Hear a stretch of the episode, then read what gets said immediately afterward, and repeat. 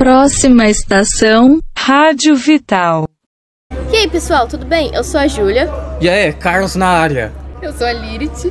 E eu sou a Kelly. E estamos no primeiro ano de ensino médio da Escola Alberto Torres. Criamos esse podcast para falar um pouco sobre a história do nosso querido bairro Butantã, que por sinal é muito interessante. Rádio Vital. Yo! Butantã é o distrito da zona oeste de São Paulo, delimitado pela margem do rio Pinheiros. Era a rota de passagem de bandeirantes e jesuítas, que iam para o interior do país. A região do Butantã era constituída por sítios como o sítio Butantã, sítio Rio Pequeno, sítio Invernada Grande ou Votorantim, sítio Campesina ou Lajeado e sítio Murambi. O desenvolvimento do bairro ocorreu a partir de 1900, sobretudo com a implantação do Instituto Butantã. O Instituto Butantan foi oficialmente inaugurado em 1901 e a sua origem está associada ao combate da peste bubônica, que por volta de 1898 causou uma epidemia em Santos, litoral paulista. Para produzir o soro contra a peste, foi escolhida uma área fora do perímetro urbano da cidade de São Paulo. E assim foi instalado um laboratório junto ao Instituto Bacteriológico na Fazenda Butantan, que dois anos mais tarde recebeu o nome de Instituto Serum Terápico, passando a atuar na área de pesquisa e produção de soros. Rádio Vital. Você conhece um restaurante chamado Fritos e Assados? Ele fica localizado na rua Nova York, número 570, no Brooklyn. Eles têm uma variedade de comidas, indo de frango assado até pizzas. Se estiver com fome, pede fritos.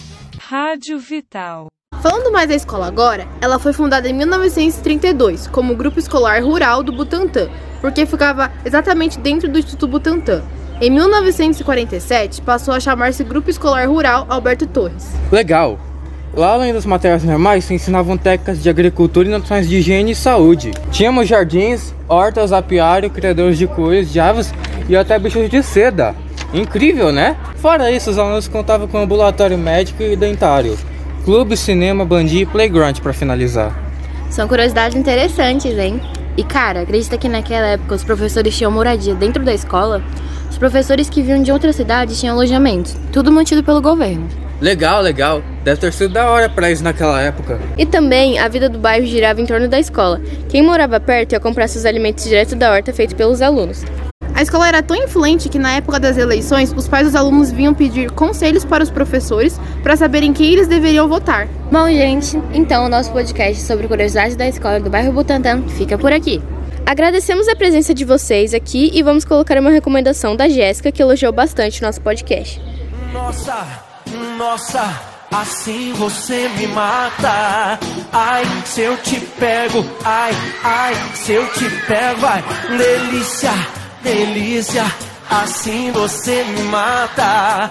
Ai, se eu te pego, ai, ai, se eu te pego, hein?